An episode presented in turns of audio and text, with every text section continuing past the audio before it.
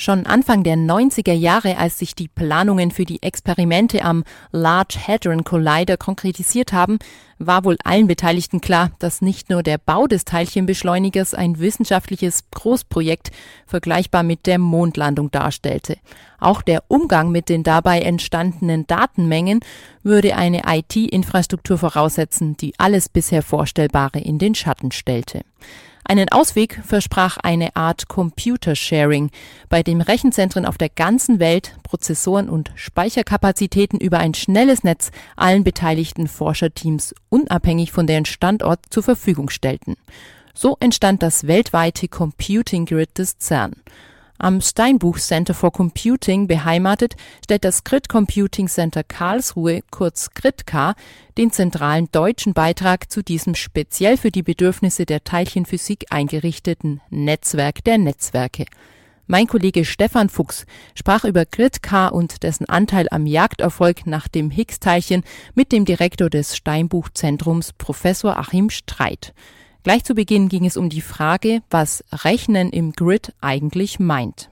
Das ist ja eine Idee, die schon aus den 90ern des vergangenen Jahrhunderts stammt. Und Grid spielt also auf diese englische Bezeichnung des Elektrizitätsnetzes an. Rechenleistung, Speicherplatz, Programme sollen ähnlich verfügbar sein wie der Strom sozusagen aus der Steckdose. Da ist die Frage, wie kriegt man das überhaupt hin? Vor allen Dingen durch Software. Weil man hat auf der einen Seite ähm, Ressourcen, also Hardware, Rechner oder Festplatten, die verteilt sind über die ganze Welt. Und dann braucht man Software, die nennt sich Grid Middleware oder heute spricht man eher von, von Diensten, von Grid Services, die dann dafür sorgen, dass diese verschiedenen Ressourcen auf der Welt wirklich auch zusammengeschaltet werden können und dann wirklich als eine große Ressource verwendet werden können. Genauso wie eben die Analogie mit dem Stromnetz. Das sind ja nicht nur einfach die Kraftwerke, sondern da gehören ja quasi auch noch die Überlandleitungen Leitungen dazu und die verschiedenen Umspannwerke, damit wir als Endkunden dann den Strom auch wirklich verbrauchen können. Die Idee ist, teure Hardware gemeinsam zu nutzen oder gibt es darüber hinaus noch einen sagen wir, Initialzündung für diese Idee des Computer-Sharings eigentlich?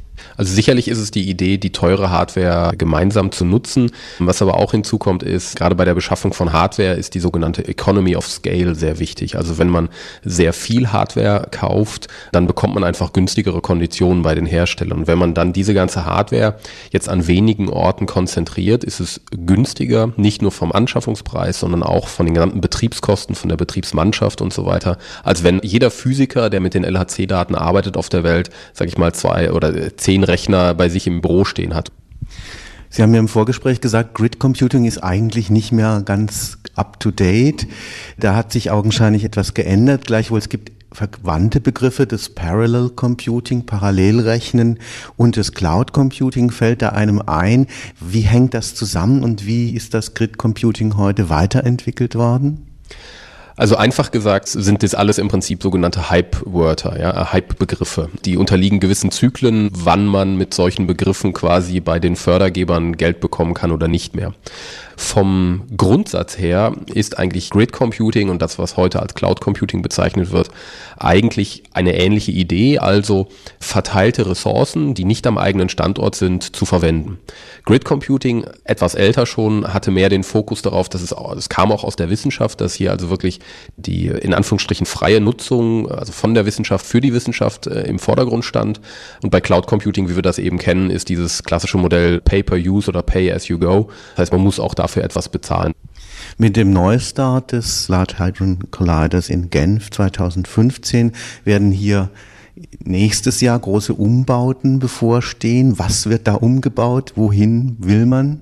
Also wir müssen an der Stelle Geld in die Hand nehmen, was wir auch erst noch beantragen müssen, um diese neuen Anforderungen, die von den Experimenten kommen. Also jedes Experiment sagt, gibt im Vorhinein für ein Jahr an, wie viel Petabyte an Festplattenspeicher, wie viel Petabyte an Tape-Speicher und wie viel CPU-Kerne es benötigt. Diese werden hart begutachtet, ob wirklich das notwendig ist. Und dann muss jedes Land seinen entsprechenden Anteil erbringen. Und äh, so muss auch, muss auch Deutschland den entsprechenden Anteil erbringen. Der muss dann finanziert werden von den äh, Fördergebern Helmholtz und BMBF. Da muss dann ein sogenannter Ressourcenaufwuchs stattfinden, weil wir wissen bereits heute, dass der LHC, wenn er wieder anstartet in 2015, mit einer höheren Datenrate läuft. Das heißt, es werden mehr Daten produziert, man muss dann sicherlich auch mehr Daten nochmal erst rausfiltern, bevor man diese in die Welt schickt. Aber wir wissen, dass wir hier mehr Daten speichern und verarbeiten müssen. Und da müssen wir uns drauf einstellen. Und das geht von dem simplen Kauf von neuer Hardware ja, und dem Inbetriebnehmen bis hin auch zu Infrastrukturfragen, weil solche Hardware braucht zum Beispiel auch Strom und wenn das mehr Hardware ist, dann können wir da vielleicht gewisse, sag ich mal, Vorteile nutzen der, der Weiterentwicklung der Technologie, aber wir müssen halt immer schauen, dass wir halt mit unserem Strombudget, mit unserem Energiebudget, auch was Kühlung angeht, dort neue Techniken einsetzen und dass wir hier auch wirklich diese Hardware sehr effizient betreiben können. Lassen Sie uns mal die gegenwärtigen Dimensionen des Gridcar ein bisschen durchbuchstabieren. Welche Speicherkapazitäten, wie viel Prozessoreneinheiten, auf wie viel kann da zugegriffen werden, wie viel Rechenaufträge laufen da im Durchschnitt pro Tag? Bei Gridcar haben wir etwas mehr als 10.000 äh, CPU-Kerne, die zur Datenanalyse verwendet werden. Und äh, zur Datenspeicherung haben wir einerseits rund 11 bis 12 äh, Petabyte oder umgerechnet werden das 11 bis 12.000 Terabyte an Festplattenspeicher. Das sind also mehrere tausend Festplatten, die sich bei uns da unten drehen. Und als Hintergrundspeicher zur Archivierung und zum Backup haben wir nochmal circa 17 Petabyte, also 17.000 Terabyte an Bandspeicher. Das ist so klassisch, wie man sich das kennt von einer Kassette oder von einer Videokassette, sind das solche Bänder mit einem magnetischen Bandmaterial, auf das dann die Daten gespeichert werden. Die sind etwas langsamer als die Platten? Korrekt, die sind langsamer, aber der Riesenvorteil ist, sie sind energieschonender, weil wenn die Bänder nicht gebraucht werden, liegen sie einfach in so einem Regalsystem und verbrauchen einfach gar keine Energie, während die Festplatten sich immer drehen und Energie verbrauchen. Und äh, deswegen ist es da auch sehr wichtig zu entscheiden, okay, welche Daten müssen tatsächlich auf den energieverbrauchenden Festplatten liegen und welche können im relativ energieeffizienten oder sehr, energieschonenden Bandarchiv dann tatsächlich, tatsächlich lagern. Und dort gibt es auch entsprechende Software, die das automatisch immer hin und her kopiert, je nachdem, wie diese Daten wirklich verwendet werden. Lassen Sie uns zum Schluss dieses Gesprächs nochmal in die Zukunft blicken. Diese Pioniere des Grid Computing hatten ja immer die Vision des Weltgrids. Wird es sowas geben? Ist dieses LHC weltweite Grid schon so eine Vorstufe dafür?